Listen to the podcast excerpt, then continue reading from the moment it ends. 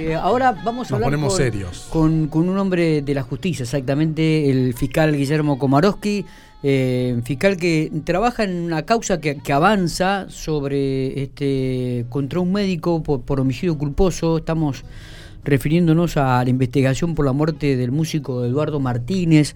Eh, esto, recordamos, ocurrió el 5 de agosto del 2019. Matías, nosotros como Infopico tuvimos la oportunidad de cubrir esa nota, pero para ahondar un poquito más detalles y el avance de la causa que ya fue elevada a juicio, todavía no hay fecha, vamos a hablar con el fiscal que está Bien. trabajando e investiga la misma. Gracias por atendernos, Guillermo. Buenos días.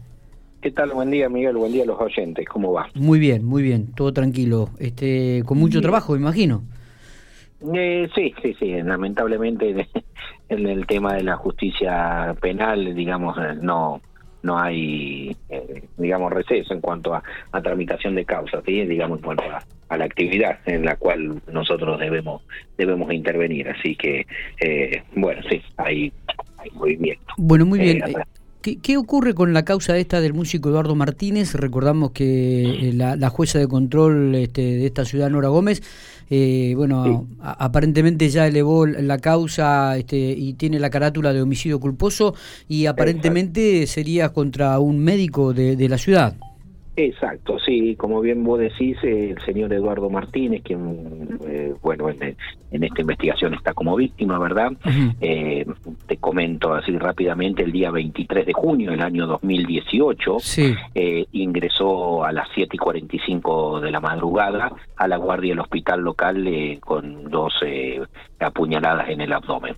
Así fue tratado, intervenido por profesionales médicos, sí. intervenido médicamente, quiero decir, no ¿no? Entre esos el cirujano de guardia, Lucas Tomás Vergara, eh, y posteriormente se fue externado ese mismo día al hospital, regresando el día 27 ya con una descompensación que le originó una un paro cardiorrespiratorio y falla multiorgánica y falleció.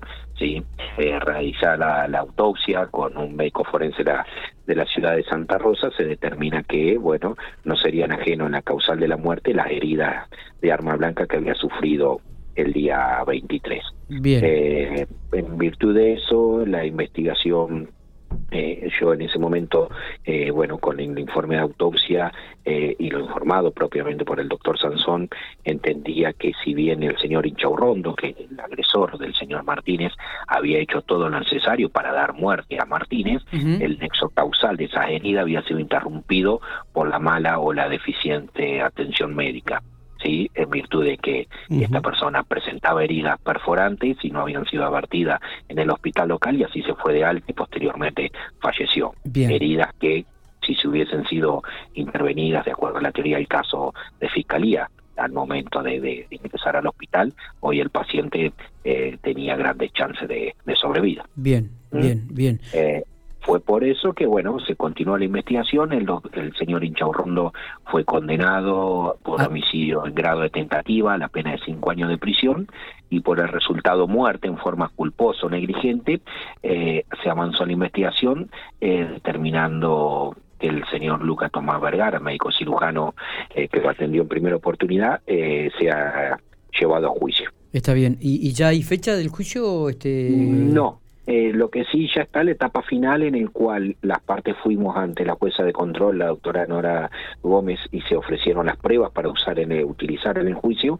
y la defensa del imputado solicitó unos, unos informes que bueno se están produciendo. Una vez que se reciban esos informes de los distintos organismos que, que requirió la defensa, se avanza hacia la etapa final, que es constituir un tribunal, en este caso, dada la complejidad del tema a tratar, eh, se ha dispuesto un tribunal colegiado, es decir, tres jueces, eh, y se fijará la, la fecha de, de debate a través de la oficina judicial. Recordamos que el defensor eh, de parte del médico, el profesional, es Mariano Sánchez y por Exacto, parte de la, la querella defensa. de la familia es Pablo Rodríguez Salto, ¿no? Exactamente, la defensa es conjunta con el doctor Mariano Sánchez y el doctor eh, Marcelo Petrelli y como bien decís, la, la querella está patrocinada por el doctor Pablo Rodríguez Salto. Está, está bien, está bien.